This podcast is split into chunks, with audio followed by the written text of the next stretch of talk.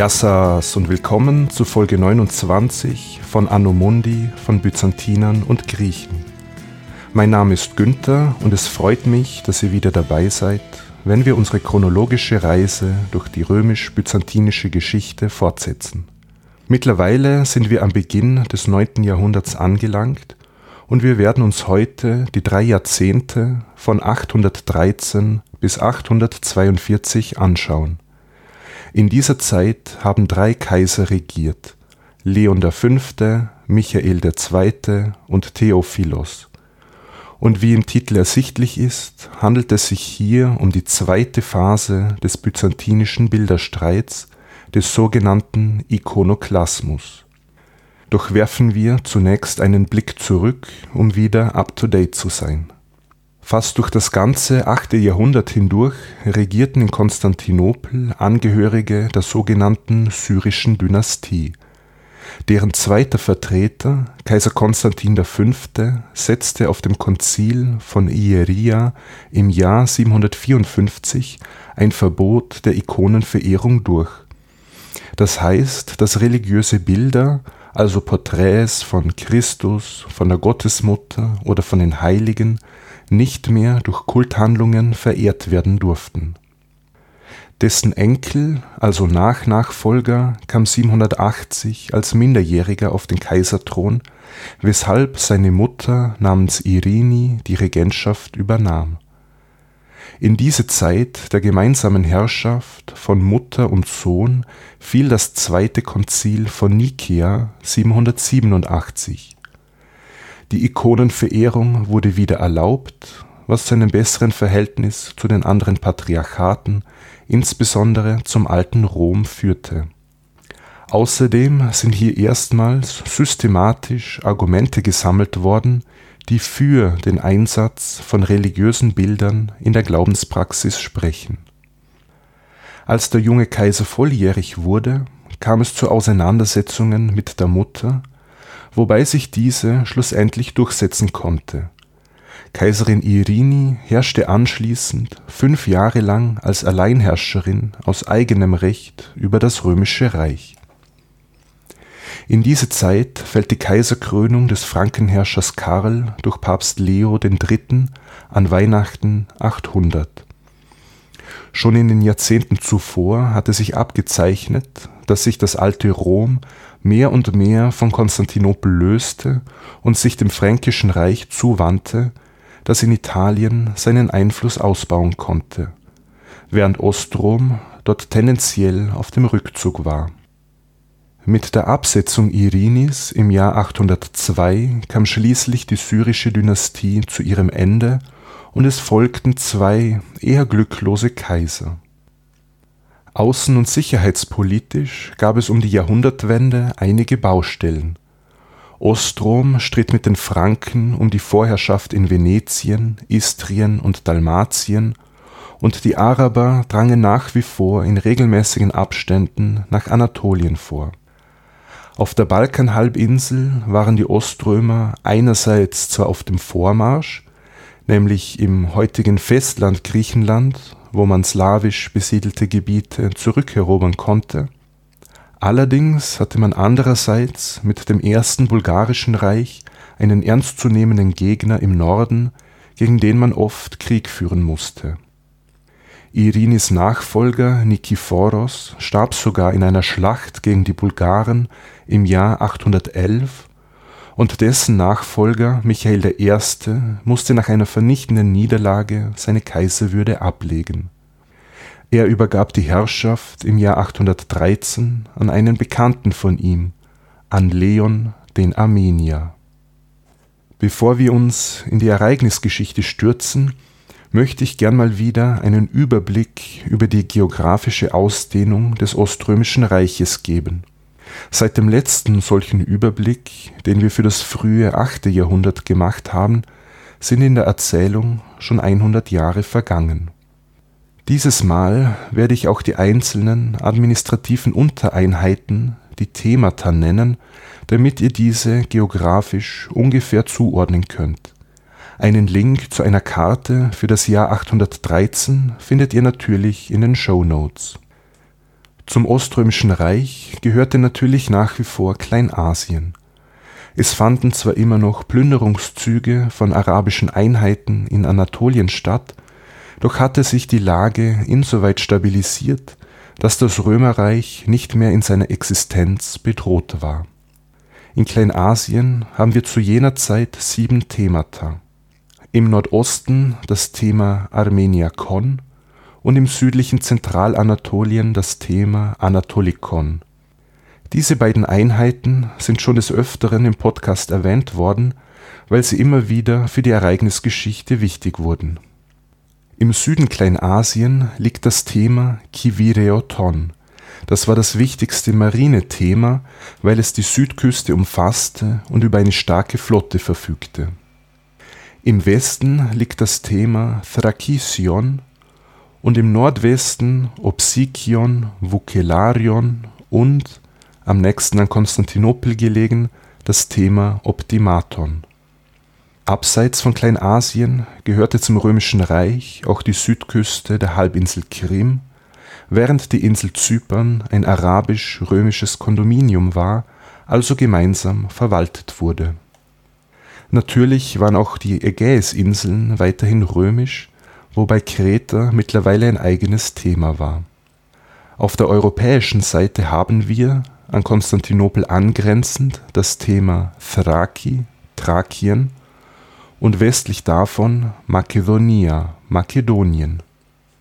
Das heutige Festland Griechenland, das im Zuge der slawischen Einwanderung verloren gegangen war, war zu jenem Zeitpunkt 813 wieder unter der Kontrolle Ostroms Dort haben wir das Thema Elas, das Thema Peloponnesos, also Peloponnes, und auf den Ionischen Inseln das Thema Kephalinia.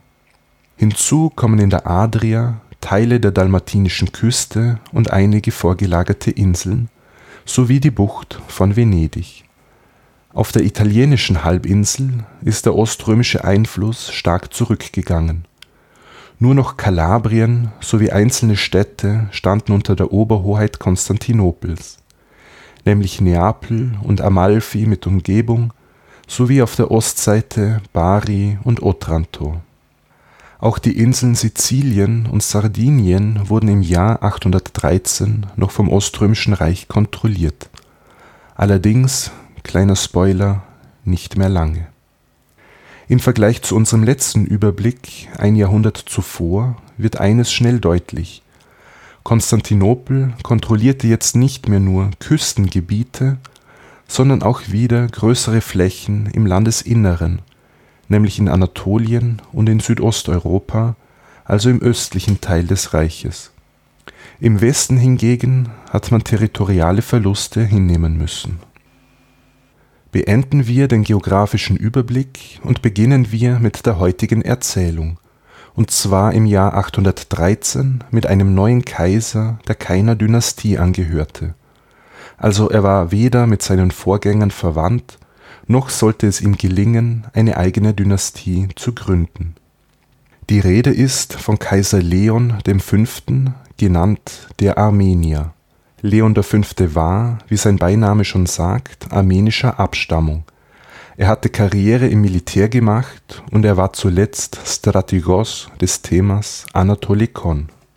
In dieser Funktion sammelte er viel Erfahrung im Kampf gegen arabische Verbände, die regelmäßig nach Kleinasien eindrangen. Und er war auch im Jahr 813 in der Schlacht von Versinikia dabei in der die Römer gegen die Bulgaren eine bittere Niederlage einstecken mussten. Nach dem Rücktritt Kaiser Michaels I. infolge dieser Niederlage wurde also Leon der Armenier am 11. Juli 813 von seinen Soldaten zum neuen Kaiser ausgerufen, und bereits am darauffolgenden Tag krönte ihn der Patriarch in der Sophienkirche in Konstantinopel wie es bei einem Herrscherwechsel üblich war, versuchte Leon, seine eben errungene Macht abzusichern, indem er die hohen militärischen Posten mit seinen Vertrauten besetzte. Die größte und dringendste Aufgabe für ihn war es, die Bulgarengefahr in den Griff zu kriegen, woran seine beiden Vorgänger gescheitert waren. Der Khan der Bulgaren namens Krum verwüstete mit seinen Truppen nämlich die Region Makedonien sowie das nördliche Thrakien. Dabei ließ er tausende Personen sofort töten oder gefangen nehmen. Krum ließ römische Befestigungsanlagen zerstören und begann wohl damit in Ansätzen eine eigene bulgarische Administration dort aufzubauen. Die Römer hatten dem militärisch kaum etwas entgegenzusetzen und deshalb wurde ein anderer Plan verfolgt. Man bot dem Khan Verhandlungen an und wollte ihn bei diesem Anlass umbringen. Das Attentat scheiterte allerdings und Krum konnte fliehen. Dieser verstärkte daraufhin seine Plünderungsaktionen und er plante sogar einen Angriff auf Konstantinopel, wozu er den Bau von Belagerungsmaschinen anordnete. Kaiser Leon V. reagierte auf diese Bedrohung dadurch, dass er die Stadtmauern verstärken ließ und er schickte einen Hilferuf an den westlichen Kaiser Karl den Großen. Dieser war allerdings schon gestorben, bevor die Gesandtschaft am fränkischen Hof eintraf, und sein Nachfolger Ludwig der Fromme nahm lediglich die Botschaft zur Kenntnis und bestätigte die bisherigen Verträge. Zum Glück für die Oströmer starb Khan Krum im Frühling 814 bevor er seine ehrgeizigen Pläne in die Tat umsetzen konnte.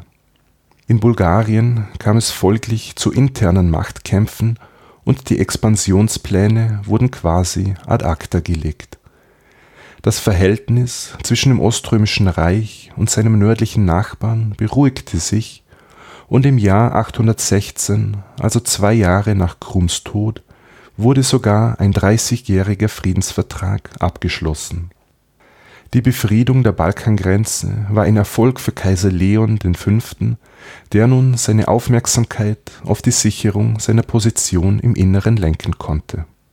Vor diesem Friedensschluss mit dem neuen Bulgarenkhan Omurtag gab es, wie erwähnt, eine längere Phase mit vielen Niederlagen gegen die überwiegend heidnischen Bulgaren, und sogar ein Kaiser war im Kampf gegen sie gefallen wie schon in früherer Zeit suchte man nach Erklärungen für die ausbleibenden Erfolge, sprich den ausbleibenden göttlichen Beistand. Und wieder einmal kam man auf die Ikonenverehrung zurück. Die ikonophilen, also bilderfreundlichen Kaiser der vergangenen Jahrzehnte sind alle gestürzt worden oder gefallen, im Gegensatz zu den ikonoklastischen Kaisern der syrischen Dynastie im 8. Jahrhundert, die auch militärisch als erfolgreicher galten. Insbesondere Konstantin V., der das Verbot der Bilderverehrung 754 durchgesetzt hatte, genoss in manchen militärischen Einheiten nach wie vor einen guten Ruf, insbesondere bei dem von ihm geschaffenen Tagmata es wurden auch Legenden über seine Siege erzählt, denen zufolge er damals im Alleingang die Bulgaren, aber auch Drachen und Löwen besiegt habe. Auch gab es bei Soldaten die Vorstellung, er werde eines Tages zurückkehren, um die Hauptstadt Konstantinopel vor einer Gefahr zu erretten. Der jetzige Kaiser Leon V. forcierte nun, weniger aus religiösen sondern mehr aus praktischen Gründen eine Rückbesinnung auf die Zeit des Ikonoklasmus und auf den militärisch erfolgreichen Vorgänger Konstantin V. Leon gab sogar seinem eigenen Sohn und Mitkaiser einen neuen Namen. Statt armenisch Simbat bzw. Simvatios hieß er nun Konstantin. Zu Pfingsten 814 setzte Kaiser Leon V. nun eine Kommission ein, die Argumente sammeln sollte gegen die Verehrung von Ikonen.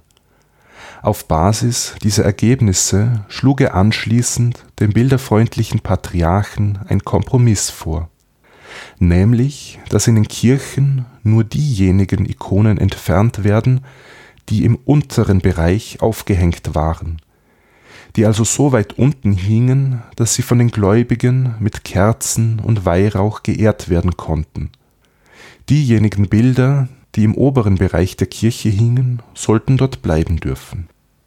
Der Patriarch lehnte aber diesen Vorschlag ab, und der Kaiser bemühte sich nun, mit hochrangigen Kirchenleuten in einen Dialog zu treten und sie mit Argumenten von seiner bilderskeptischen Haltung zu überzeugen. Leon V. wollte also nur eine milde Form des Ikonoklasmus einführen, und vor allem wollte er dies im Einvernehmen mit der amtierenden Kirchenleitung tun. Jetzt kam es aber dazu, dass Soldaten der Kaisergarde eine aktionistische Tat ausführten. Ob aus eigenem Antrieb oder auf Befehl des Herrschers, wie spätere Quellen behaupten werden, ist nicht klar. Diese Soldaten bewarfen die Christus-Ikone, die auf dem Chalke-Tor vor dem Palast angebracht war, mit Steinen und Dreck, während sie ikonoklastische Slogans riefen. Leon ließ die Ikone daraufhin entfernen, mit der Begründung, sie vor Beschädigung schützen zu wollen. Diese Ikone auf dem Chalke-Tor hatte eine große symbolische Bedeutung. Der Legende nach hatte sie Leon III. über 80 Jahre zuvor durch ein Kreuz ersetzen lassen, womit er die erste Phase des Ikonoklasmus eingeläutet habe. Und Kaiserin Irini machte dies Jahrzehnte später wieder rückgängig indem sie dort wieder eine Christusikone aufhängen ließ. Die neuerliche Entfernung dieses Bildes vom Chalke-Tor im Jahr 814 wurde also von den Zeitgenossen eindeutig als ikonoklastischer Akt wahrgenommen. Deshalb sah sich die Kirchenführung, die sich im Patriarchenpalast versammelt hatte, gezwungen zu reagieren. Sie focht die Argumente der kaiserlichen Kommission an und sie verurteilte einstimmig den Ikonoklasmus. Am darauffolgenden Tag, dem Weihnachtstag 814, lud der Kaiser die Kleriker in seinen Palast ein, um sie zu einer Debatte mit seinen Kommissionsmitgliedern zu bewegen. Ohne Erfolg. Seine größten Gegner in dieser Angelegenheit, darunter war auch der Abt Theodor Studitis, den wir in Folge 27 schon kennengelernt haben, diese empfahlen dem Herrscher, sich aus den theologischen Diskussionen herauszuhalten. Die Bemühungen des Kaisers, die Kirchenführung durch Debatten und Argumente zu überzeugen, trug also keine Früchte. So erhöhte er den Druck auf den Patriarchen, bis dieser im Frühjahr 815 zurücktrat. Er musste sich in ein Kloster in Chrysopolis auf der anderen Bosporusseite zurückziehen, das er selbst hatte erbauen lassen. Kaiser Leon setzte als Nachfolger einen gewissen Theodotos Melissinos durch, der an Ostern 815 als neuer Patriarch von Konstantinopel intronisiert wurde, trotz Proteste vor allem von Seiten des Studionklosters. Der neue Patriarch Theodotos berief alsbald in der Hagia Sophia eine Kirchensynode ein, und dieses beschloss folgendes das ikonoklastische Konzil von Nieria aus dem Jahr 754 wird wieder anerkannt und das ikonophile Konzil von Nikäa aus dem Jahr 787 wird verworfen. Das heißt, die Bilderverehrung ist im Jahr 815 neuerlich verboten worden, die zweite Phase des Ikonoklasmus beginnt Diejenigen Bischöfe, die den Entscheidungen nicht zustimmten, wurden abgesetzt und mit dem Kirchenbann belegt. Aber es gab keinen Befehl zur Zerstörung von religiösen Bildern. Die Argumentation war diesmal auch weniger radikal als in der früheren Phase des Ikonoklasmus. Religiöse Bilder wurden nicht mehr per se als Idole, als Götzenbilder gesehen. Man wollte nur verhindern, dass Gläubige Handlungen der Verehrung an diesen Bildern vollführten, wie mit Kerzen oder Weihrauch, was nur Gott allein zustehe. Man vermied es, Gegner vorschnell der Häresie zu bezichtigen, vielmehr war man darum bemüht, sie mit Argumenten auf die eigene Seite zu ziehen. Kaiser Leon V. setzte also seine Meinung durch und er konnte den Großteil des Klerus sowohl in der Hauptstadt als auch in den Provinzen auf seine Seite ziehen. natürlich nicht ohne Druckmittel, denn jeder, der die Kommunion mit dem neuen Patriarchen Theodotos verweigerte, musste ins Exil gehen oder untertauchen. Doch wenn es Opposition gegen den bilderfeindlichen Kurs gab, dann stammte diese jetzt vorwiegend aus dem klösterlichen Umfeld. Aber solche Personen wie der uns bekannte Theodos Dodhitis waren zunehmend isoliert. Denn die monastische Front gegen die ikonoklastische Lehre war bei weitem nicht so geschlossen, wie manche Geschichtsschreiber behaupten, die quasi die Mönche allesamt als Widerstandskämpfer darstellen. Kaiser Leon schaffte es nie, alle von seinen Ansichten zu überzeugen, was auch gar nicht nötig war. Ihm genügte es, dass möglichst wenige sich trauten, sich offen gegen ihn zu stellen. Im privaten Rahmen konnte man ohnehin machen, was man wollte, solange man in der Öffentlichkeit die Legitimität des Patriarchen und die Autorität des Kaisers anerkannte. Generell war es nicht so einfach, die Politik des Herrschers zu kritisieren, weil man damit die kaiserliche Autorität in Frage stellte. Personen, die dies taten, mussten mit körperlicher Züchtigung rechnen. Einige Gegner wurden etwa ausgepeitscht, wobei manche an den Folgen starben. Es gibt aber keine Hinweise darauf, dass unter Kaiser Leon V. Personen wegen ikonophiler Gesinnung zum Tode verurteilt worden wären der Abt Theodos Duthitis, der zu den größten Kritikern der kaiserlichen Religionspolitik zählte und der sich nicht mundtot machen ließ, wurde mehrmals geschlagen und in die Verbannung geschickt mit wechselnden Aufenthaltsorten. Er hatte sich sogar an den Papst in Rom gewandt mit der Bitte, die Orthodoxie wiederherzustellen, natürlich ohne Erfolg was geschah sonst noch während der Regierungszeit Leons V. abseits der Religionspolitik? Leon V. konnte nach der Thronbesteigung seine Macht konsolidieren, wobei er von den finanzpolitischen Reformen seines Vorgängers profitierte. Er musste sich aber auch militärisch beweisen und ordnete Kampagnen gegen die Bulgaren und gegen das Kalifat an wie schon erwähnt, schloss Kaiser Leon nach einem Sieg gegen die Bulgaren 816 mit Khan Omurtag einen auf 30 Jahre geschlossenen Friedensvertrag. Dabei wurden Gebiete an das Oströmische Reich zurückgegeben und die Grenzlinien wurden relativ klar definiert.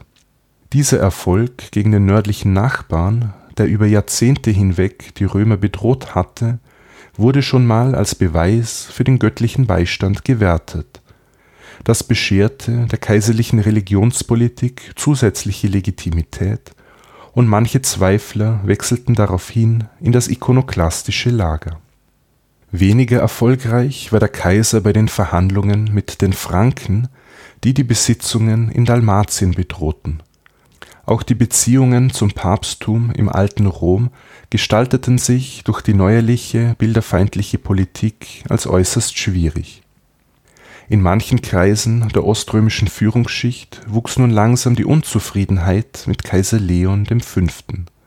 Die genauen Gründe sind uns nicht bekannt, jedenfalls kann kein direkter Zusammenhang mit der Religionspolitik hergestellt werden.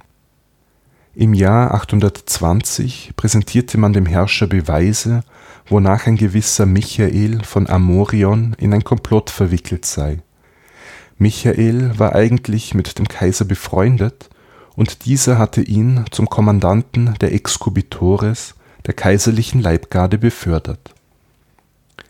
Nach dem Auffliegen dieser Verschwörung wurde Michael von Amorion am Weihnachtstag 820 gefangen genommen und er sollte sogleich hingerichtet werden.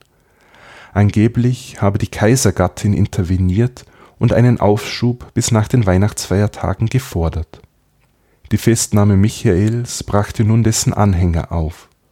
Sie stürmten den Herrscherpalast in Konstantinopel und sie ermordeten Kaiser Leon V. in der Stephanskapelle.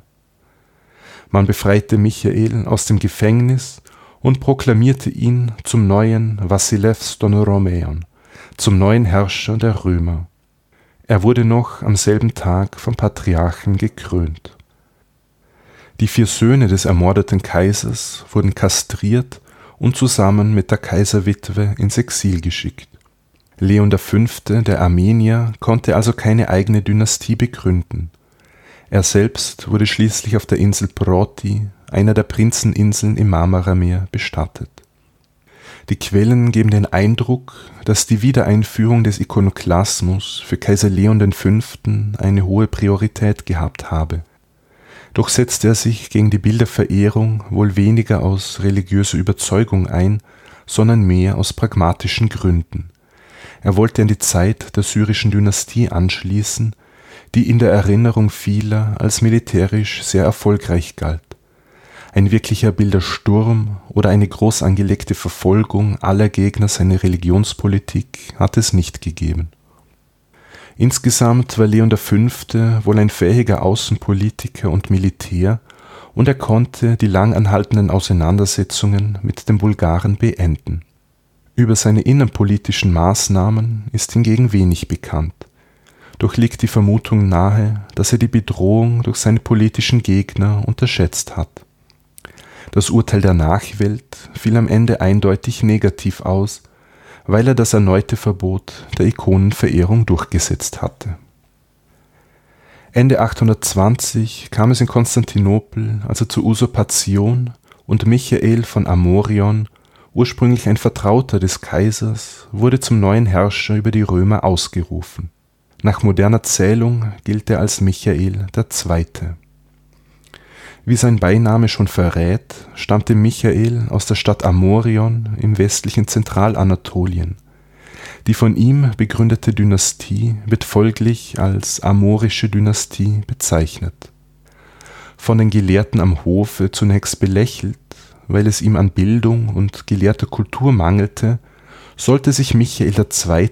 als fähiger Herrscher herausstellen Religionspolitisch gab sich der neue Kaiser vorerst tolerant. Er hob Strafen gegen Anhänger der Bilderverehrung auf und holte einige von ihnen aus dem Exil zurück. Das nährte in gewissen Kreisen die Hoffnung, dass Michael die Ikonenverehrung wieder einführen könnte. Auch der Abt Theodostoritis wandte sich alsbald schriftlich an ihn und äußerte die Bitte, zur Orthodoxie zurückzukehren, aber ohne Erfolg. Michael II.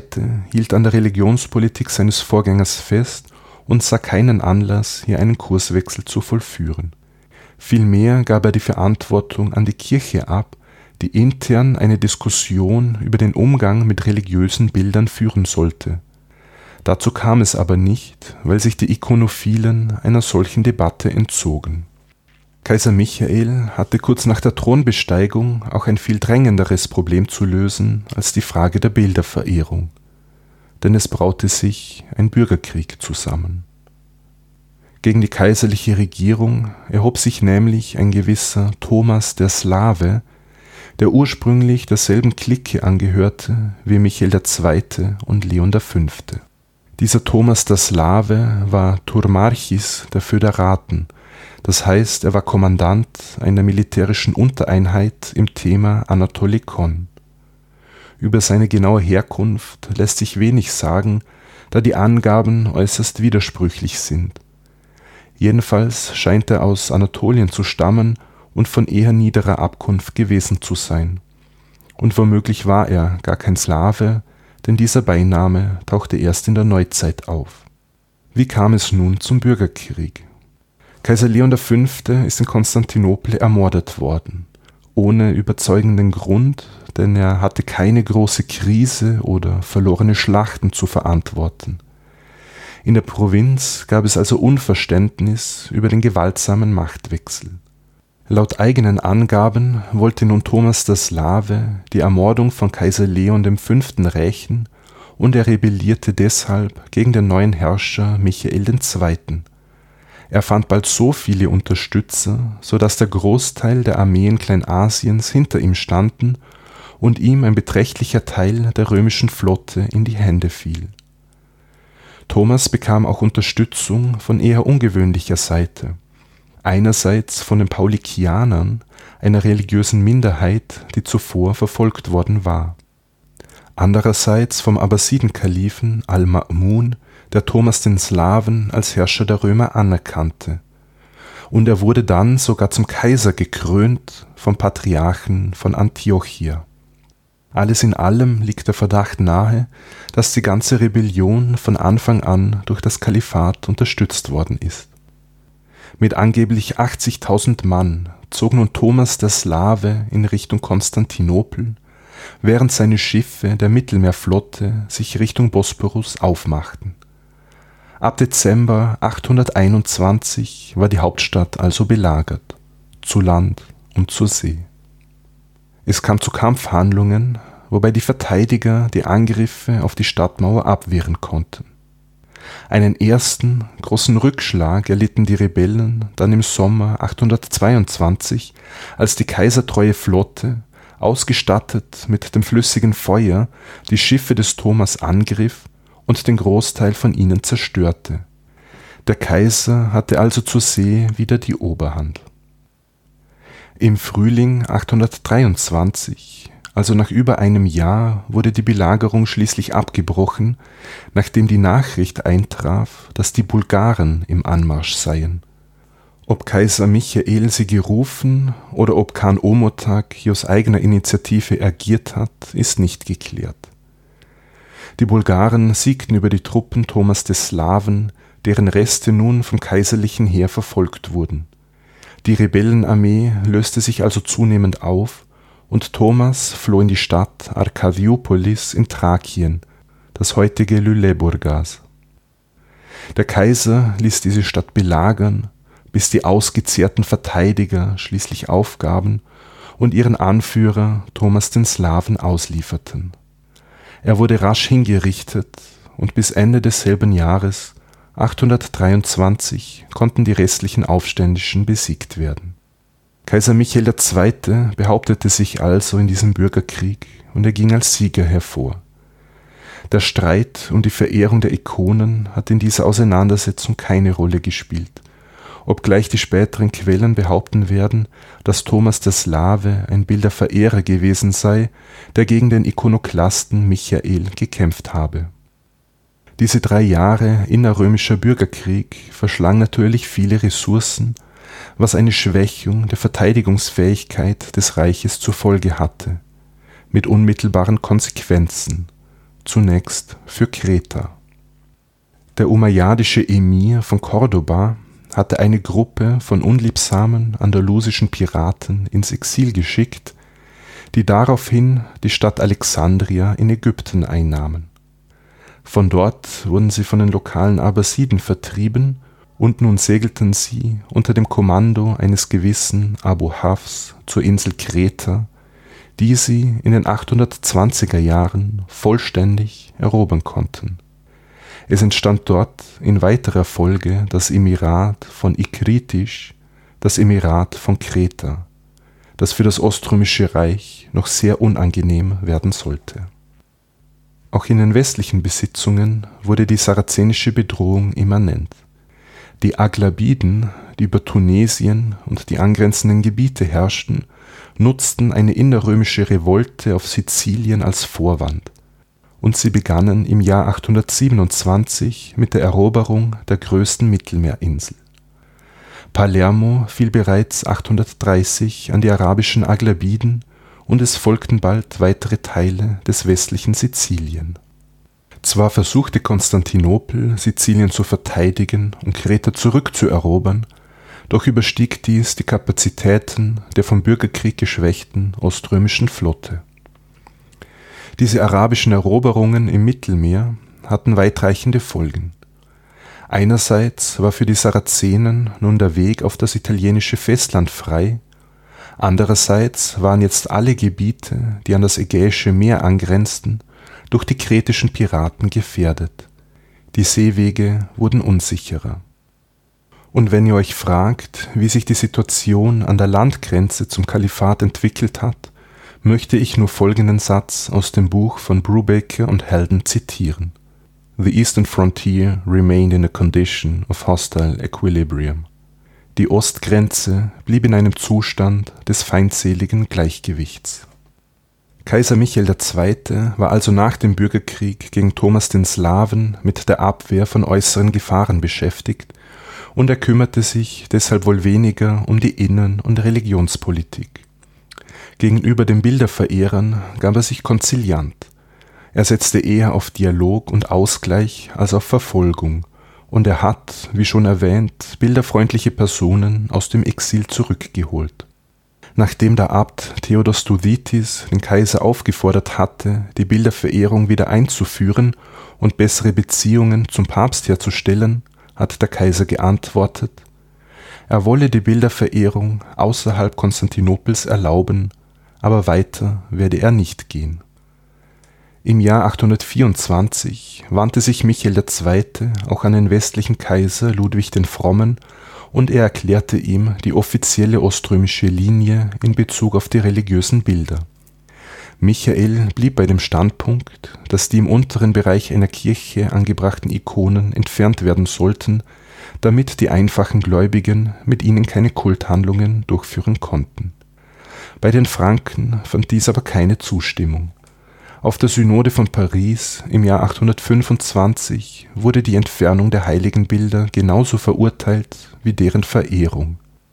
Die fränkische Kirche blieb also auf dem Standpunkt, den sie schon während der Regierungszeit Karls des Großen eingenommen hatte. Wie schon erwähnt, gab es unter Kaiser Michael II. keine gezielte Verfolgung von Ikonophilen. Sowohl der ehemalige Patriarch Nikephoros als auch der Abt Theodostoditis konnten weiterhin ihre Schriften verfassen. Einzige Voraussetzung war, dass man den Kaiser und den Patriarchen anerkannte und ihre Autorität nicht in Frage stellte. Im privaten Umfeld wurde ohnehin alles geduldet, von Ikonen bis zu Amuletten. Der einzige überlieferte Vorfall aus jener Zeit betraf den Mönch Methodios, dieser war nach Rom gereist und brachte von dort ein Schreiben über den rechten Glauben von Papst Paschalis I. mit.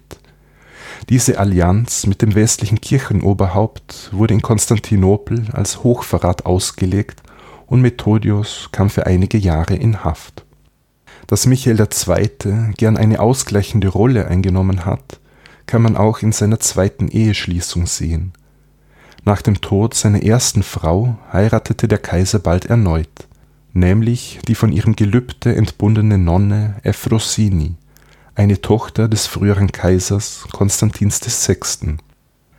Damit verband sich Kaiser Michael mit der syrischen Dynastie, die mit dem Ikonoklasmus und mit militärischen Erfolgen in Verbindung gebracht wurde. Gleichzeitig war aber Konstantin VI. im bilderfreundlichen Lager anzusiedeln weil er mit seiner Mutter Irini auf dem Konzil von Nikäa die Ikonenverehrung wieder eingeführt hatte. Kaiser Michael II., der an einem Nierenleiden litt, verstarb schließlich im Oktober 829 eines natürlichen Todes, nach neunjähriger Regierungszeit. Ihm folgte sein Sohn aus erster Ehe nach, der bisherige Mitkaiser Theophilos oder griechisch ausgesprochen Theophilos. Damit ist es die erste geordnete Herrschaftsübergabe vom Vater auf den Sohn seit einiger Zeit. Theophilos Geburtsjahr ist nicht bekannt, doch dürfte er bei der Thronbesteigung wohl zwischen 25 und 30 Jahre alt gewesen sein. Von Anfang an stand Kaiser Theophilos militärisch unter Druck. Die Stadt Palermo sowie der Großteil des westlichen Sizilien gingen an die Sarazenen verloren eine von ihm persönlich angeführte Militärkampagne gegen die Araber in Kappadokien endete 831 in einer Niederlage. Und gleichzeitig mehrten sich die Hinweise, dass in der Hauptstadt ikonophile Kreise eine Verschwörung gegen den Kaiser plane. Theophilos musste also handeln und er entschied sich, einen radikaleren Kurs zu fahren als sein Vater Ende 831 ließ er eine Reihe an bilderfreundlichen Klerikern verhaften, die angeblich Schriften verbreitet hatten, die den Tod des Herrschers voraussagten. Sie wurden gefoltert und einige starben an den Verletzungen. 833 ging er noch eine Stufe weiter. Der Kaiser ließ alle verfolgen, die die Kommunion mit der offiziellen Kirche verweigerten, was in erster Linie Mönche traf und alle, die solchen Personen halfen oder ihnen Unterschlupf gaben, deren Eigentum wurde beschlagnahmt. Das hatte zur Folge, dass ikonophile Mönche gewisse Städte und Klöster nicht mehr betreten durften und sie zogen sich ins Gebirge und in Höhlen zurück, um der Verfolgung zu entgehen. Ein prominentes Beispiel sind die beiden aus Palästina stammenden Brüder Theophanes und Theodor. Diese in Konstantinopel lebenden Mönche wurden eingesperrt, geschlagen und ins innere Exil geschickt. Schließlich brannte man ihnen ikonoklastische Verse in deren Gesicht, weshalb sie als Igrabdi bekannt wurden, als die beschriebenen. Später sollten sie zu Heiligen erklärt werden. Aber interessanterweise traf die Verfolgung nicht alle Gegner. Ein Beispiel ist der vorhin schon erwähnte bilderfreundliche Mönch Methodios, der unter Michael II. gefoltert und eingesperrt worden war. Er war aber so prominent und so gebildet, dass Theophilos ihn als Berater zu sich holte und er ungestört am Kaiserhof leben konnte. Aber obgleich es die Quellen gern so darstellen, als seien alle Mönche in Gegnerschaft zum ikonoklastischen Kaiser Theophilos gestanden, muss davon ausgegangen werden, dass die meisten Kleriker und Mönche die offizielle Politik mittrugen, entweder aus Überzeugung oder eben aus Opportunismus. Theophilos war also wesentlich radikaler als sein Vater und er griff hart gegen jene durch, die die Autorität des Kaisers auch in kirchlichen Angelegenheiten in Frage stellten. Bis Mitte der 830er Jahre konnte der Kaiser somit alle wichtigen Figuren der Opposition kaltstellen. Wenden wir nun unseren Blick wieder auf die Außenpolitik, denn in jenen Jahren passierte hier so einiges. Allgemein gesprochen hatte das Oströmische Reich sich mittlerweile wirtschaftlich konsolidiert im Vergleich zum siebten und achten Jahrhundert. Auch war man durch das muslimische Kalifat nicht mehr in seiner Existenz bedroht, doch die Stellung als Großmacht war in Gefahr. In Theophilos Regierungszeit gingen weite Teile Siziliens an die arabischen Aglabiden verloren, die zunächst den westlichen Teil der Insel erobert hatten im Jahr 838 schickte der Kaiser seinen armenischstämmigen Schwiegersohn Alexios Musilä aus, der auf Sizilien einige militärische Erfolge erringen konnten. Doch in der Hauptstadt kam das Gerücht auf, Musilä sei an einer Verschwörung gegen den Kaiser beteiligt und deshalb wurde er nach Konstantinopel zurückbeordert. Im Jahr 843 also kurz nach Theophilos Tod, fiel dann Messina an die Aglabiden und in den 860er Jahren war der Großteil Siziliens verloren. Nur einzelne Stellungen konnten sich halten, die Hauptstadt Syrakus sogar noch bis 878. Die Sarazenen setzten aber auch bald auf das italienische Festland über. 839 eroberten sie überraschend Brindisi und später auch Tarent eine venezianische Flotte, die der Kaiser zur Unterstützung gegen die Muslime angefordert hatte, wurde vernichtet und es erfolgten nun Plünderungszüge auch in der Adria. Nach dem Tod des Theophilos wurde sogar Rom von den Aglabiden geplündert und die Stadt Bari besetzt. Auch die zweitgrößte Mittelmeerinsel, nämlich Sardinien, war immer wieder sarazenischen Angriffen ausgesetzt so dass bis zur Mitte des 9. Jahrhunderts Ostrom seine Kontrolle über diese Insel verlor. Die Herrschaft übernahmen lokale Anführer, denen es gelang, eine dauerhafte muslimische Besetzung Sardiniens zu verhindern. Diese Regionalherrscher hatten zwar noch oströmische Titel inne, aber die Oberhoheit Konstantinopels über Sardinien war nur mehr symbolischer Natur die fünftgrößte Mittelmeerinsel, Kreta, war ja schon vor der Thronbesteigung des Theophilos an die Araber gefallen, wo der Kommandant Abu Hafs ein eigenes Emirat errichtete. Nach Kreta unternahm der Kaiser allerdings keinen Wiedereroberungsversuch. Er legte, schlussendlich ohne Erfolg, seinen Fokus auf Sizilien, was als wichtiger Nahrungsmittelproduzent wirtschaftlich bedeutsamer war Insgesamt verschob sich in jenen Jahren also das Mächtegleichgewicht im südlichen Mittelmeer zu Ungunsten Ostroms. In Bezug auf das Abbasidenkalifat in Bagdad war das Verhältnis äußerst ambivalent. Zwar stieß man in Anatolien regelmäßig militärisch aufeinander, aber es gab fast die ganze Zeit über diplomatische Kontakte und auch der kulturelle Austausch verstärkte sich. Kaiser Theophilos war ein gebildeter Mann und er umgab sich gern mit Gelehrten, unter anderem mit Leon dem Mathematiker, der bekannt war für seine Kenntnisse auf den Feldern Geometrie, Mathematik und Astrologie/Astronomie. Die Kunde von seinem Wissen sei sogar bis ins Kalifat gedrungen, woraufhin ihn Kalif al-Ma'mun nach Bagdad eingeladen habe. Der Kaiser untersagte dies aber und gab ihm später eine Stelle als Lehrer für Mathematik und Geometrie an der Hochschule im Magnaura-Palast, manchmal auch anachronistisch Universität von Konstantinopel genannt. Leon dem Mathematiker wird auch die Erfindung des Leuchtfeuersystems zugeschrieben. Zwischen der Kilikischen Pforte an der Grenze zum Kalifat bis hin nach Konstantinopel wurden nämlich in gewissen Abständen Leuchttürme errichtet. Man konnte mit Hilfe des optischen Signals Nachrichten in die Hauptstadt übermitteln und vor allem vor arabischen Angriffen warnen. Wenn ihr der Herr der Ringe gesehen habt, dann wird euch das bekannt vorkommen. Tolkien soll hier vom oströmischen Frühwarnsystem inspiriert worden sein.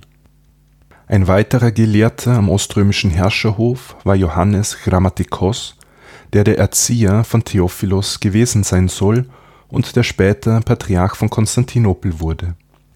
Nach Theophilos Thronbesteigung reiste Johannes Grammatikos mindestens einmal an den Abbasidenhof nach Bagdad, wo es ihm gelang, einen prominenten Überläufer zur Rückkehr ins römische Reich zu bewegen.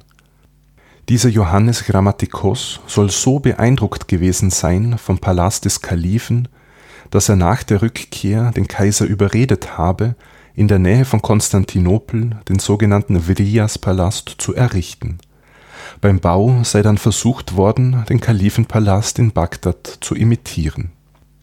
Die spätere Rezeption interpretierte diese kulturelle Aufnahmebereitschaft als Islamfreundlichkeit, was zum negativen Bild des Ikonoklasten Theophilos passte eine Kritik, die wir schon aus der ersten Phase des Bilderverbots kennen. Militärisch gab es in der Grenzregion aber nach wie vor regelmäßige Auseinandersetzungen zwischen römischen und arabischen Einheiten, wobei der Kaiser seine Truppen zeitweilig persönlich anführte, manchmal erfolgreich, manchmal nicht. Ein größerer, vom Kalif selbst angeführter Angriff der Muslime erfolgte dann im Jahr 838 als sie zuerst Ankara einnahmen und dann Amorion, die Hauptstadt des Themas Anatolikon und Heimatstadt des Kaisers. Dabei wurden 42 römische Offiziere exekutiert, die später zu Märtyrern erklärt wurden, und der Rest der Bevölkerung Amorions wurde in die Sklaverei verkauft. Kalif al-Mu'tasim zog aber wieder ab, nachdem zu Hause eine Rebellion gegen ihn ausgebrochen war um die Verteidigung des römischen Reiches effizienter zu machen, nahm Theophilos administrative Änderungen vor. Er schuf einerseits neue Themata, also Militärdistrikte, andererseits ließ er entlang der Grenze zum Kalifat einige neue Klissure errichten, das sind befestigte Gebirgspässe. Im Kampf gegen die Araber warb Kaiser Theophilos übrigens auch um Unterstützung in Westeuropa im Jahr 839 reiste eine oströmische Abordnung zu Ludwig dem Frommen, um ein Bündnis gegen die Muslime in Syrien und in Afrika vorzuschlagen. Ein Jahr später ging eine Gesandtschaft zu dessen Sohn und Nachfolger Lothar, dem eine Eheschließung mit einer der Töchter des Theophilos angeboten wurde, was aber schließlich nicht zustande kam. Zur selben Zeit wurden auch Gesandte an den Hof des Emirs von Cordoba geschickt, um ein Bündnis gegen die Aglabiden in Nordafrika vorzuschlagen. Die Verhandlungen wurden aber abgebrochen, nachdem der Emir mit innenpolitischen Problemen zu kämpfen hatte.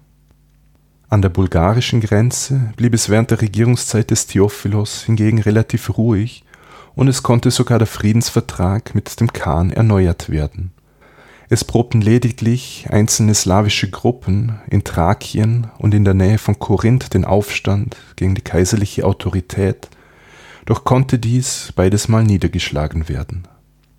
Die schwierige militärische Lage in Sizilien und der Verlust Kretas führte allerdings zu keiner ernstzunehmenden Krise im Inneren. Der Kaiser hatte sogar genug Ressourcen übrig, um als großer Bauherr in Erscheinung zu treten. Er ließ in Konstantinopel die Land und die Seemauer erneuern, und sein Name taucht dort in Inschriften öfter auf als der Name irgendeines anderen Kaisers er investierte in die Infrastruktur der Stadt und in die luxuriöse Dekoration des Palastes und der Hagia Sophia. Das einzige bis heute erhaltene Relikt ist eine Tür im Vestibül, also in der Eingangshalle der Sophienkirche. Diese Tür besteht aus Holz mit Kupferplatten und sie ist mit Monogrammen und Inschriften verziert. Sie diente als Eingangstor für den Kaiser, wenn er die Hagia Sophia betrat. An diesem Ort nahm er die Krone ab, traf den Patriarchen und betrat mit ihm den Naos, den Hauptraum der Kirche. Den neu errichteten Vrias-Palast auf der asiatischen Seite habe ich schon erwähnt, aber auch den großen Palast in der Hauptstadt ließ Theophilos mit allen möglichen Luxusgegenständen dekorieren, wohl vor allem um damit Gesandtschaften zu imponieren Laut den Beschreibungen bei Theophanes Continuatus wurden exotische Materialien verbaut, wie verschiedene Arten von Marmor, während die Türen aus Bronze und Silber waren.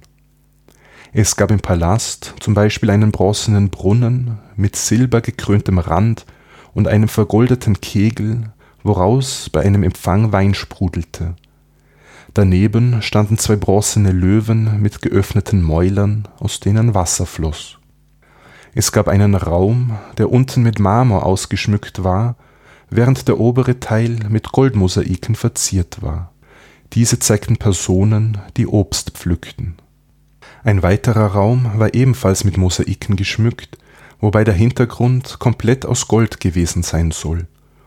Der Rest der Wände war ausgefüllt mit Baum- und Pflanzenornamentik Kaiser Theophilos ließ auch zwei neue Gebäude errichten, die als Verbindung dienten zwischen dem Palast Konstantins des Großen und dem Chrysotriklinos aus dem 6. Jahrhundert. Eines dieser Gebäude führte in einen großen Hof mit einem Brunnen. Dort wurden kaiserliche Empfänge abgehalten, zum Beispiel mit den Vertretern der blauen und der grünen Zirkuspartei. Die Beschreibungen der Wanddekors erinnern stark an die Mosaike im Felsendom in Jerusalem und im Hof der großen Moschee in Damaskus. Also auch hier sieht man den kulturellen Austausch mit der islamischen Welt.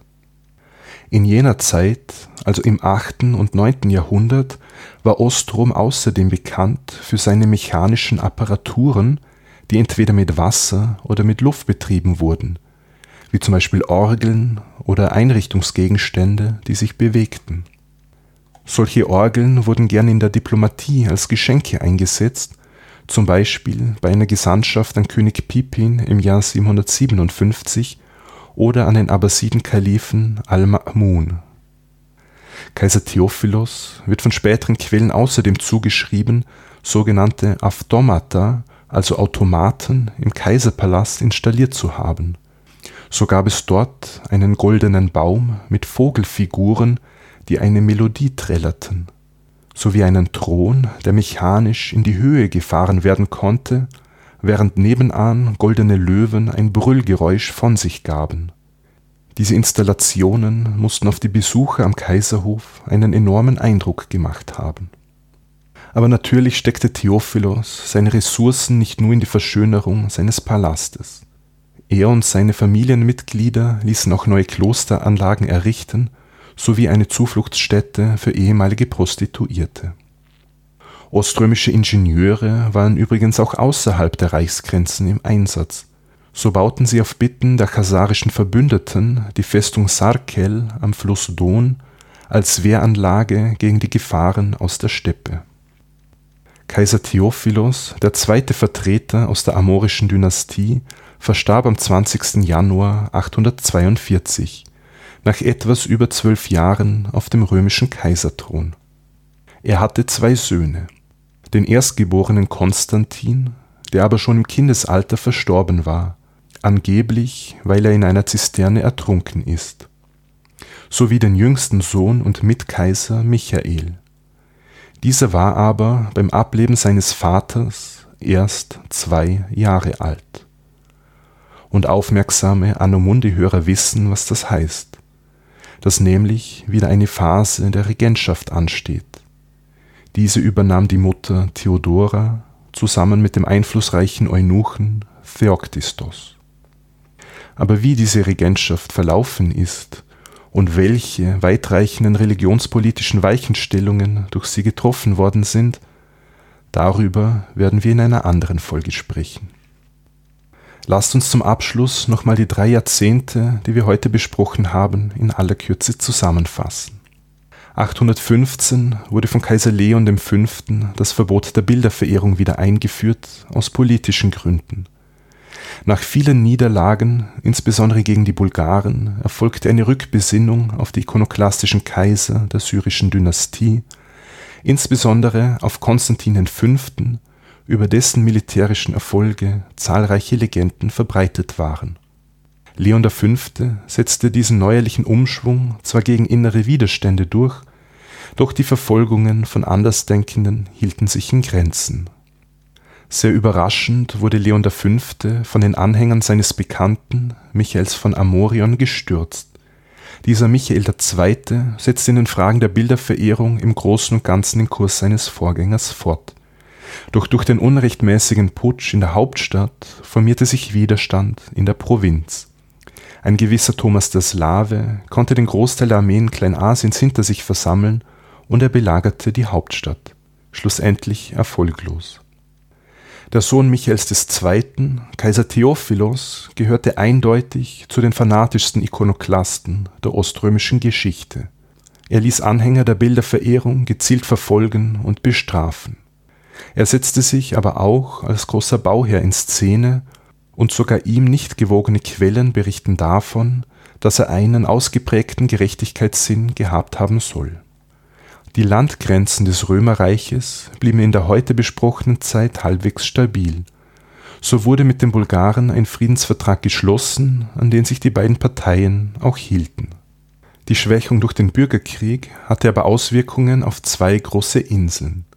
Kreta ging verloren, wo ein muslimisches Emirat errichtet wurde, was die Ägäis wesentlich unsicherer machte Außerdem wurde Sizilien Zug um Zug von den nordafrikanischen Aglabiden erobert, die in weiterer Folge auch auf die italienische Halbinsel übersetzten und in das Adriatische Meer eindrangen. So, das war es schon wieder für heute. Es hat mich gefreut, dass ihr mich wieder begleitet habt auf der Reise durch die römisch-byzantinische Geschichte. Ich danke allen herzlich, die mir in den letzten Wochen Feedback und Anregungen zukommen haben lassen.